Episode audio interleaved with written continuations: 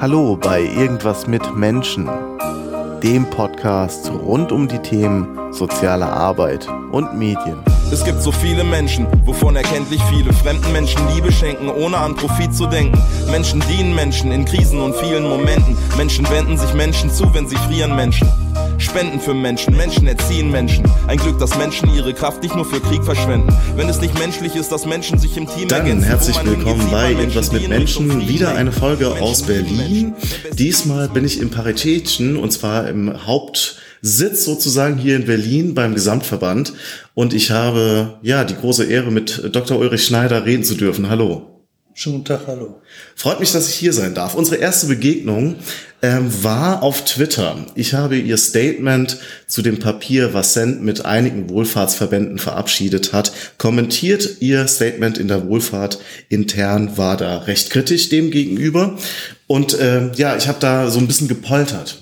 Also ich habe sie auch vertagt und ähm, sie haben sogar reagiert und dann sagte eine Zuhörerin, sprecht doch lieber miteinander statt übereinander. Grundsätzlich, wie nehmen Sie Twitter wahr? Wie nutzen Sie es derzeit? Twitter? Ja. Twitter ist für mich in erster Linie ein, ein, ein netter Zeitvertreib. Also bei langweiligen Bahnfahrten, äh, wo man auch keine Lust hat auf schwere Literatur und, und ähnlichem, äh, da macht es einfach Spaß, finde ich, äh, sich mit anderen, ja auch so ein bisschen frotzelnd, ge gelegentlich auch ganz leicht aggressiv, aber meist ja doch heiter auszutauschen. Das ist für mich äh, der Hauptschwerpunkt bei Twitter. Das andere ist also ein gutes Kommunikationsmedium. Also mittlerweile wird Twitter von Journalisten sehr beobachtet und äh, in der Tat findet man sich dann gelegentlich in Printmedien wieder mit seinen Kommentaren, äh, die man auf Twitter oder Facebook abgelassen hat. Deswegen auch immer dieses ja, etwas zum Teil auch schwierige Spielchen, dass man einerseits wirklich spielen will auf Twitter und eigentlich gar nicht so ernst genommen werden will. Äh, Auf der anderen Seite man aber weiß, man darf es nicht übertreiben, es muss zitierfähig bleiben. Ja. Okay, das heißt also, eine Beobachtung von mir ist beispielsweise, dass es sind ja relativ wenig Prozent im Vergleich zum Beispiel zu Facebook auf Twitter unterwegs von der breiten Öffentlichkeit, aber dennoch sind wichtige Medienvertreterinnen Ja. und Vertreter dort aktiv und Politikerinnen und Politiker Ja. und ebenso so Menschen wie Sie. Können Sie sich für das Publikum noch mal kurz vorstellen, was ist Ihre Funktion hier ähm, und was Sie noch sagen möchten zu, zu Ihrer Person? ja. Also äh, meine Funktion ist Hauptgeschäftsführer. Ähm, Das bin ich jetzt seit 20 Jahren. Seit über 30 Jahren bin ich bereits hier beim Paritätischen Gesamtverband. Also ist äh, mein berufliches Leben, was sich hier zum allergrößten Teil abgespielt hat. Und Sie haben den Verband entsprechend auch geprägt. äh, Ja, was heißt geprägt? Den Verband, äh, den kann man nicht prägen. Äh, ich glaube eher umgekehrt, der Verband prägt einen. Es ist ja so, dass dieser Verband, den ich zu managen habe, das ist ja mein Job, ist ja ein, ein sehr großer Dachverband von über 10.000 kleinen, großen, aber alles außerordentlich quirligen und autonomen, darauf legen die Wert, äh, Vereine oder GmbHs, äh, die man nicht einfach mal so prägen kann. Äh, man kann von denen lernen und was den Verband kennzeichnet, ist ja seine große Offenheit. Das heißt, der Verband, der verändert sich permanent. In den 30 Jahren, äh, wo ich jetzt hier bin, war der Verband nicht alle fünf Jahre der gleiche. Und äh, deswegen glaube ich, ist leicht umgekehrt. Der Verband prägt einen. Man kann von dem Verband unheimlich viel lernen. Ja. Was haben Sie zum Beispiel gelernt? Wie wichtig in der Tat ähm, die Offenheit ist äh, in dieser Gesellschaft, in diesem Verband für soziale Arbeit speziell.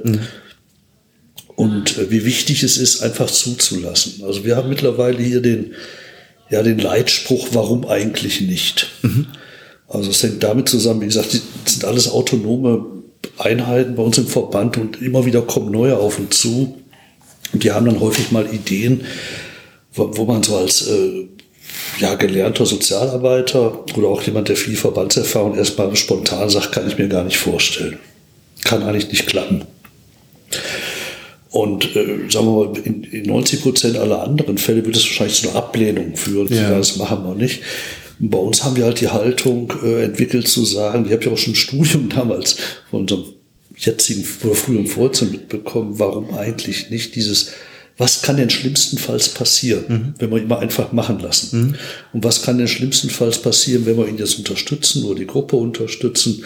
Ähm, ein bisschen Ressource geht verloren, wenn das Ganze gegen die Wand fährt. Aber es kann ja auch sein, dass hier ein Pflänzchen tatsächlich blüht, äh, von dem wir alle unheimlich viel haben, wo, wo wirklich was entsteht. Und, und äh, das habe ich gelernt äh, lässt sich wirklich nur machen mit dieser Haltung, warum eigentlich nicht, die aber nicht laissez-faire ist, mhm. sondern wirklich eine tatkräftige Unterstützung dann auch zur Konsequenz hat. Mhm. Das, äh, Sie sprechen damit ja auch eine gewisse Fehlerfreundlichkeit beziehungsweise Fehlerkultur. Ja, ja, ja klar.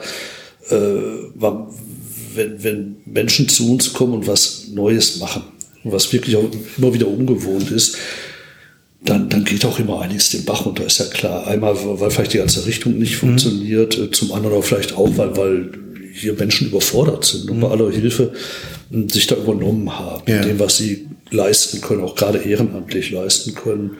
Äh, damit muss man leben und äh, das, das ist dann einfach so. Man, man, die Erfahrung lehrt natürlich, dass man, wenn man merkt, es klappt nicht, auch relativ zügig dann Schluss machen ja. sollte und nicht äh, Dinge weiterreiten, wenn da nichts mehr zu reiten ist. Aber diese Fehlerkultur, die ist zwingend für einen Verband, der, sagen wir mal, die Veränderungsfähigkeit auf seine Fahnen geschrieben hat. Und wenn man sich die letzten 30 Jahre oder 40 Jahre des Verbandes anschaut, dieses Zulassen können hat immer wieder ganz starke Bewegungen ausgelöst mhm.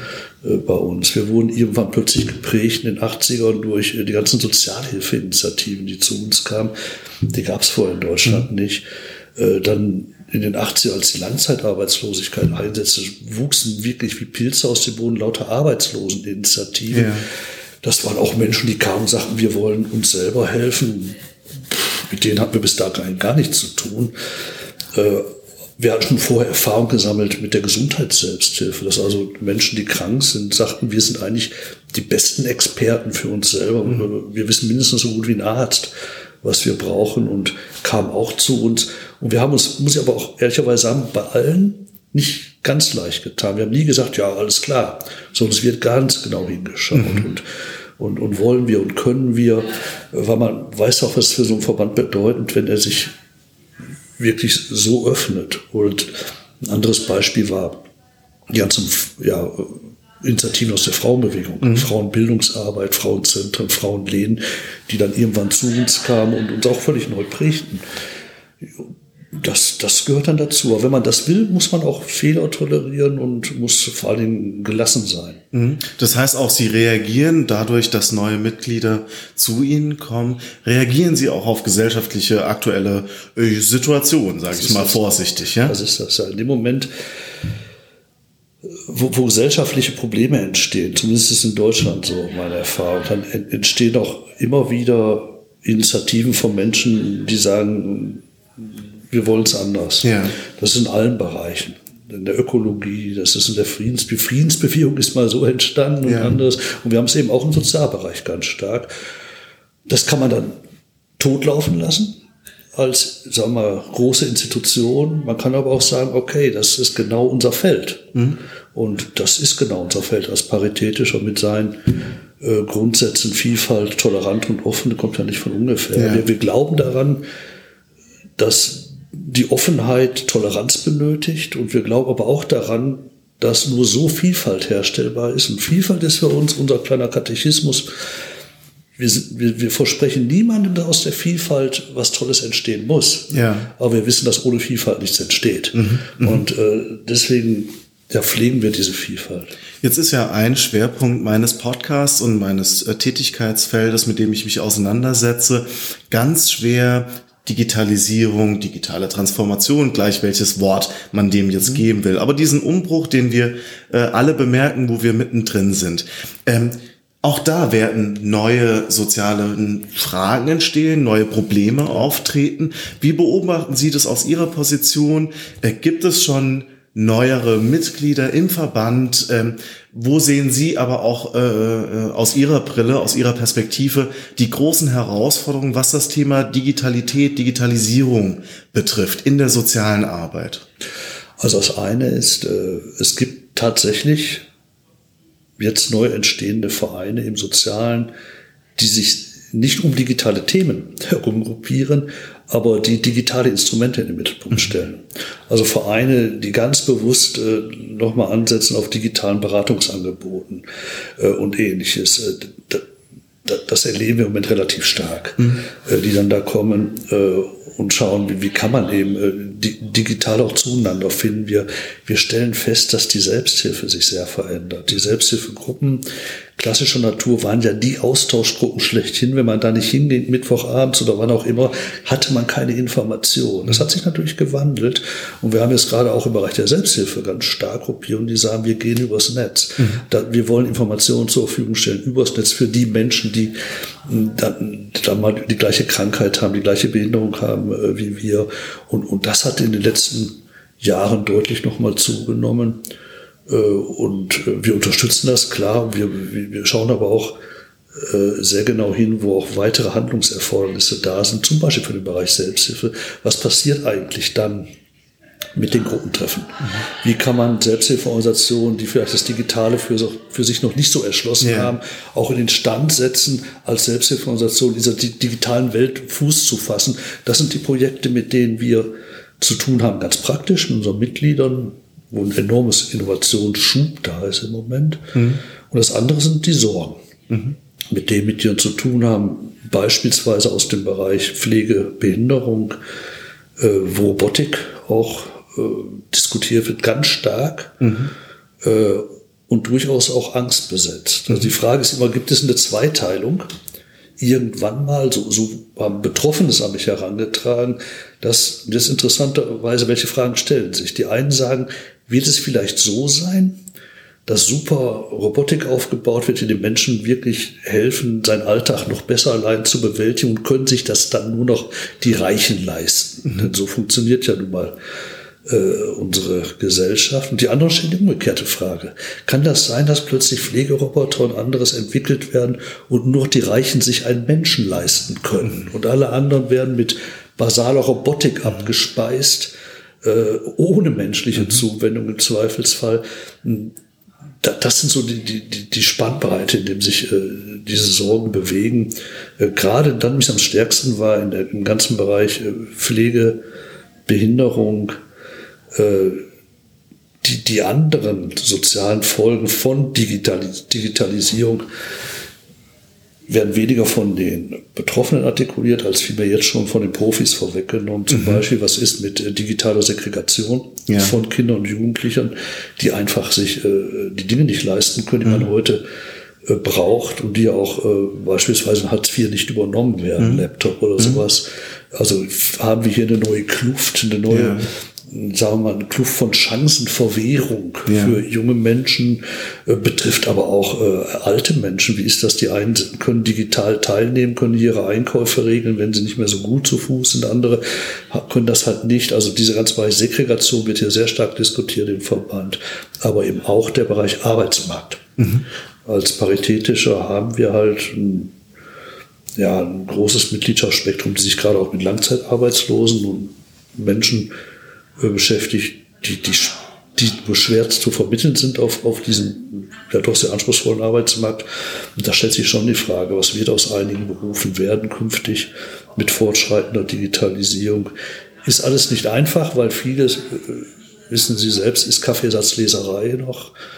Äh, auch wenn man mit Gewerkschaftsspitzen oder Spitzen von Arbeitgeberverbänden redet, alle sagen, und das gilt auch für die Wohlfahrtspflege, wenn sie gut ist, wir müssen so aufgestellt sein, dass wir jeweils schnell reagieren. Mhm.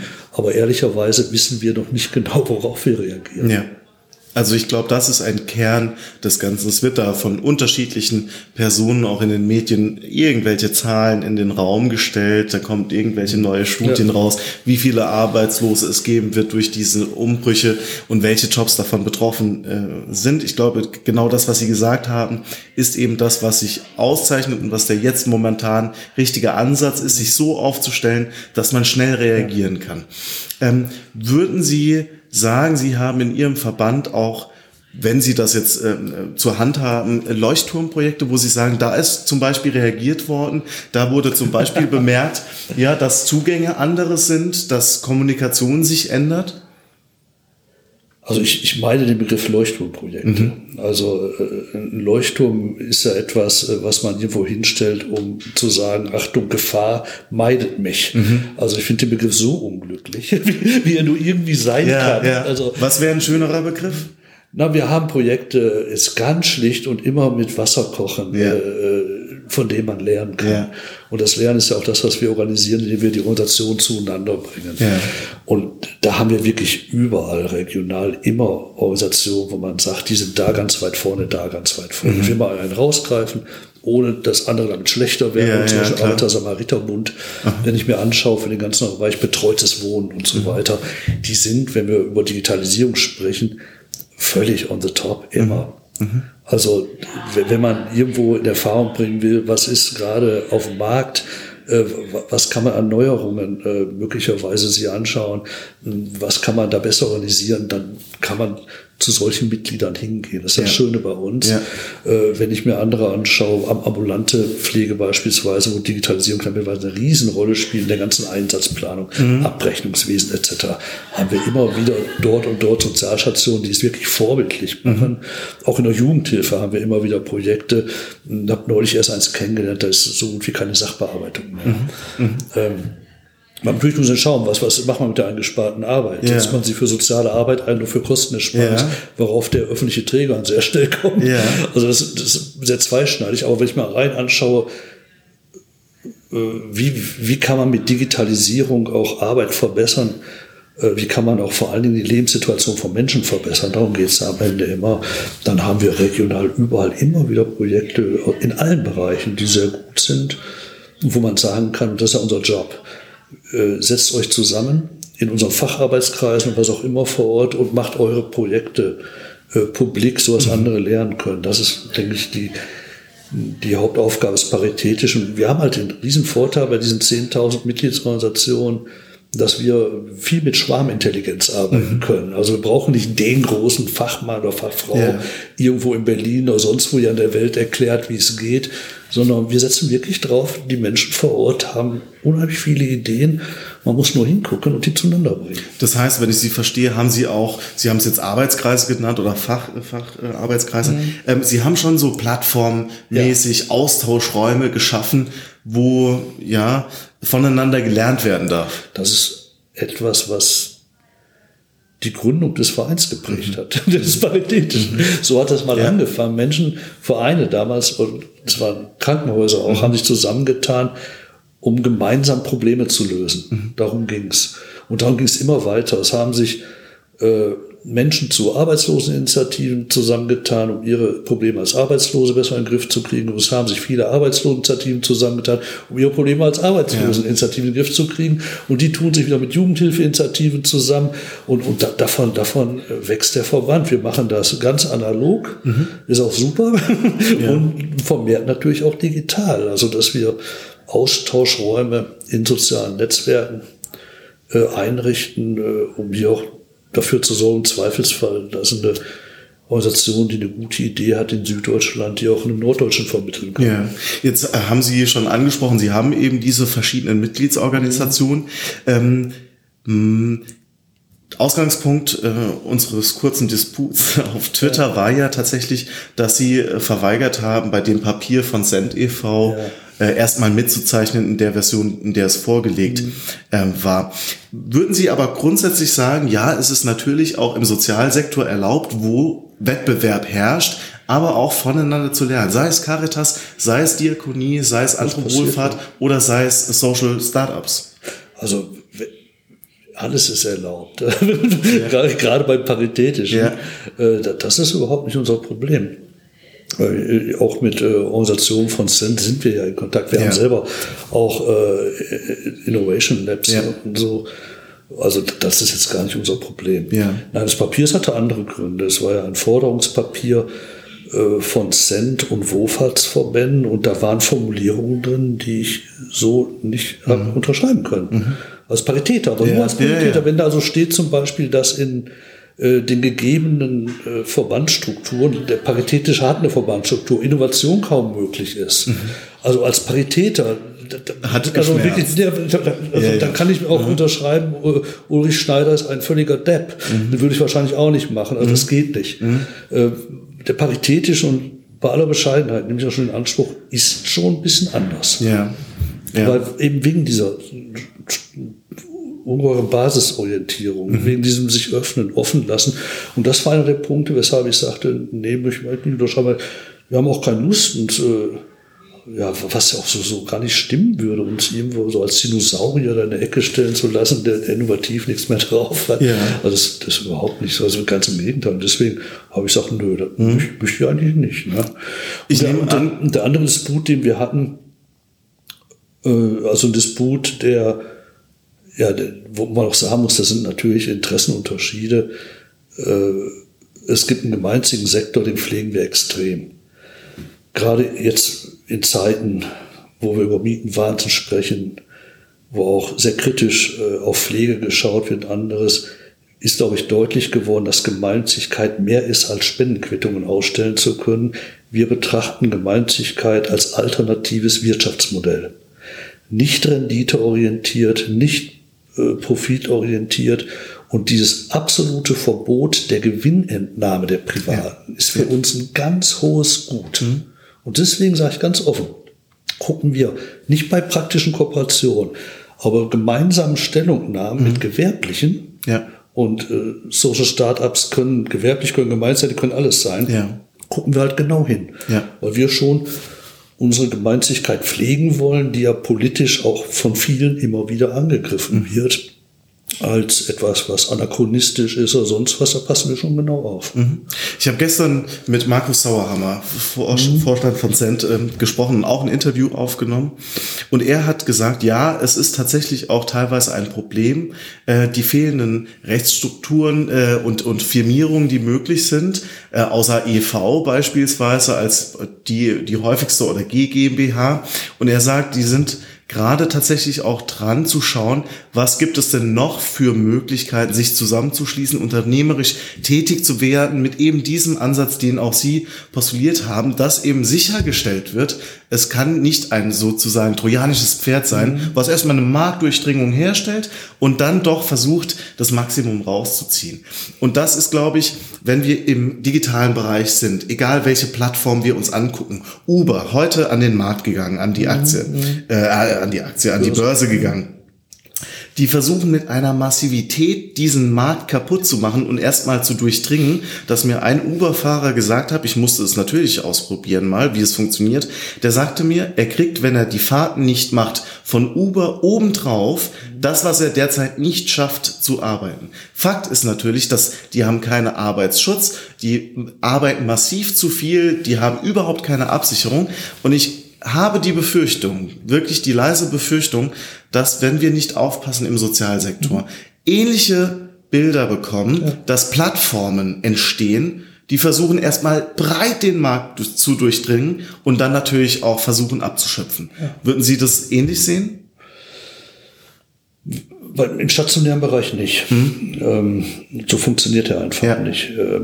Im ambulanten Bereich äh, gibt es ja mittlerweile einige äh, Plattformen, die ich sehr kritisch sehen würde, wo man nicht weiß, was wird. Da wird einfach Arbeitskraft angeboten und man weiß gar nicht, welcher Qualität äh, äh, und, und, und ja, in welchen Strukturen. Da, wird, und das reicht dann eben von, von, von einfachen Dienstleistungen handwerklicher Art bis hin plötzlich zur Pflege. Und, und, und da, da schaue ich schon sehr genau hin. Ja. Und das beobachten wir auch sehr genau. Und ich denke, da müssen wir aufpassen, dass in der Tat, äh, und da sind wir aber auch mit den Gewerkschaften sehr, sehr, sehr eng im Gespräch, dass in der Tat hier nicht über Digitalisierung und über die besonderen Marktplätze, die Digitalisierung da bietet, hier eine Form von Ausbeutung und Selbstausbeutung greift, die wir eigentlich äh, weitestgehend überwunden geglaubt haben. Da gucken wir sehr genau hin. Ja, die Gefahr ist da, aber um den Kreis zu schließen, genau das ist das, weshalb ich bei bestimmten Prinzipien so genau darauf achte,